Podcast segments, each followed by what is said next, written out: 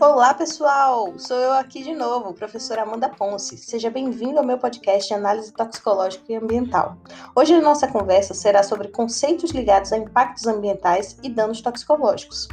O desenvolvimento industrial trouxe muitas comodidades ao homem, mas também contribuiu para a degradação ambiental, seja pela emissão de poluentes atmosféricos, contaminação do solo, da água ou ainda por acidentes ambientais. Só nessa frase eu já trouxe duas palavras diferentes: contaminantes e poluentes. Elas são sinônimos ou não? Vamos descobrir isso no podcast de hoje.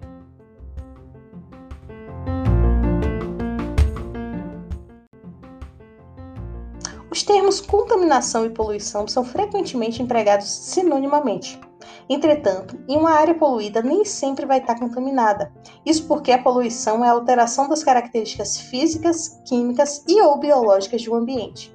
Ou seja, é uma forma de degradação da qualidade ambiental, oriunda de atividades antrópicas, de modo que prejudique a saúde humana e ambiental, restringindo as atividades sociais, econômicas, afetando condições estéticas e sanitárias locais. Por exemplo, a poluição de um rio com lançamento de materiais compostos químicos, o som excessivo emitido por um automóvel, construções de empreendimentos, eliminação de vegetação local. Os níveis de poluição podem ser medidos, concentração de uma substância no rio, gases na atmosfera, ruídos, entre outros, e podem ser estabelecidos valores de referência. Já a contaminação é um tipo específico de poluição, oriunda de atividades antrópicas em que concentrações são nocivas à saúde humana, mas não implicam necessariamente no desequilíbrio ecológico.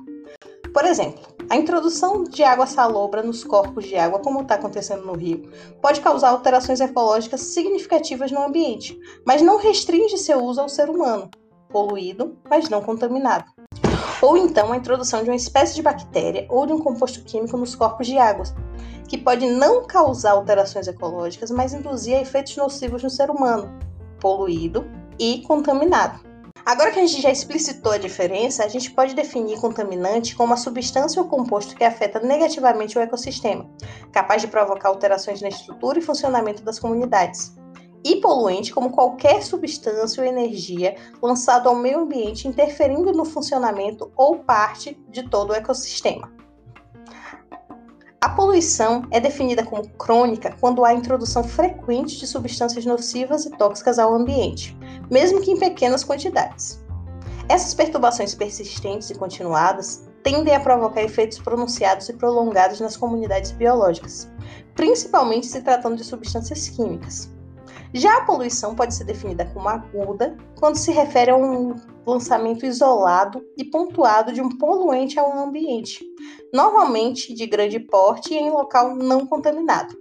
Um episódio de poluição aguda pode ocorrer também em locais contaminados cronicamente, como já ocorreu na Baía de Guanabara, no Rio de Janeiro, e no Estuário de Santos, em São Paulo.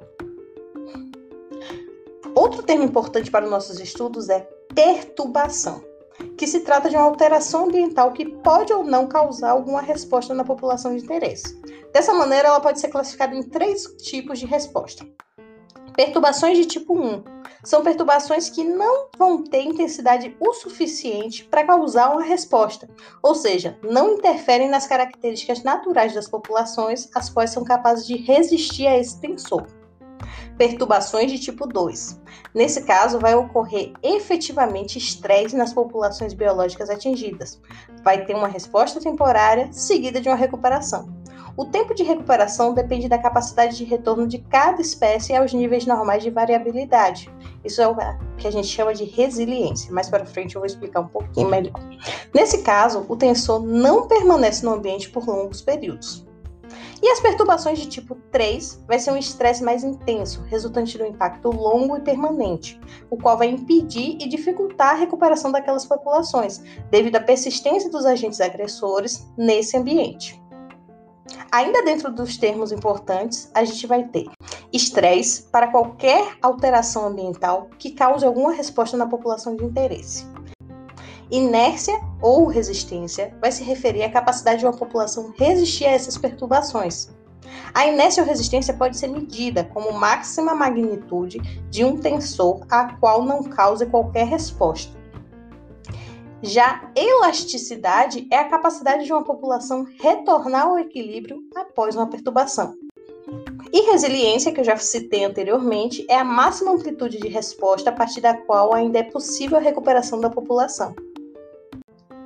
Conhecendo os termos, devemos nos atentar sempre que contaminantes são liberados ao meio ambiente pela ação antrópica.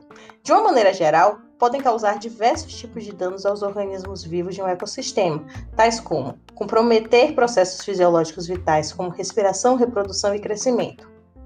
Como já vimos anteriormente, muitas substâncias, além de apresentar toxicidade, ainda persistem no meio ambiente e podem vir a bioacumular na cadeia alimentar, o que promove riscos à saúde animal e humana. Entre os contaminantes destacam-se, entre muitos outros, os metais pesados, organoclorados, hidrocarbonetos policíclicos aromáticos, sendo muitos deles reconhecidos também como carcinogênicos. Com o objetivo de monitorar, detectar, prever danos ambientais ou minimizar possíveis impactos existentes numa região, os estudos de biomonitoramento devem ser realizados continuamente o monitoramento biológico vai consistir na avaliação de certos organismos expostos visando detectar efeitos adversos. A inserção dos ensaios ecotoxicológicos como ferramenta de avaliação ambiental é de fundamental importância, pois não dependem da substância química estar ou não isolada, preenchendo uma lacuna deixada pelas análises químicas. Os ensaios ecotoxicológicos têm por finalidade saber se as substâncias químicas isoladas ou em forma de misturas são nocivas a sistemas vivos, que podem ser fitoplânctons ou plâncton, peixes, invertebrados, entre outros, e como e onde se manifestam seus efeitos. Pode ser utilizados para diversos fins, como por exemplo no licenciamento de produtos químicos, na fiscalização de efluentes, no monitoramento da qualidade das águas. Cada aplicação nos testes dependendo do objetivo da investigação, vai exigir diferentes critérios de seleção de método e de organismo teste. Atualmente, vários ensaios de toxicidade já estão sendo estabelecidos, sendo alguns padronizados nacional e internacionalmente por associações e organizações de normalização. Além de testes ecotoxicológicos padronizados, diversos testes têm sido aperfeiçoados e começa a existir um consenso sobre a utilização de biomarcadores como forma de incluir respostas a múltiplos fatores de estresse, como as metalotioneinas, a vitelogenina e proteínas de estresse, entre outros. Então, pessoal, por hoje é isso. Espero que vocês tenham compreendido os termos importantes para estudos de impacto ambiental e toxicologia. Muito obrigada por escutar até aqui. Não deixe de conferir os outros materiais que estão na pré-aula, como o screencast de biomonitoramento e biomarcadores, e responder também as questões diagnósticas. Nos encontraremos nos próximos podcasts.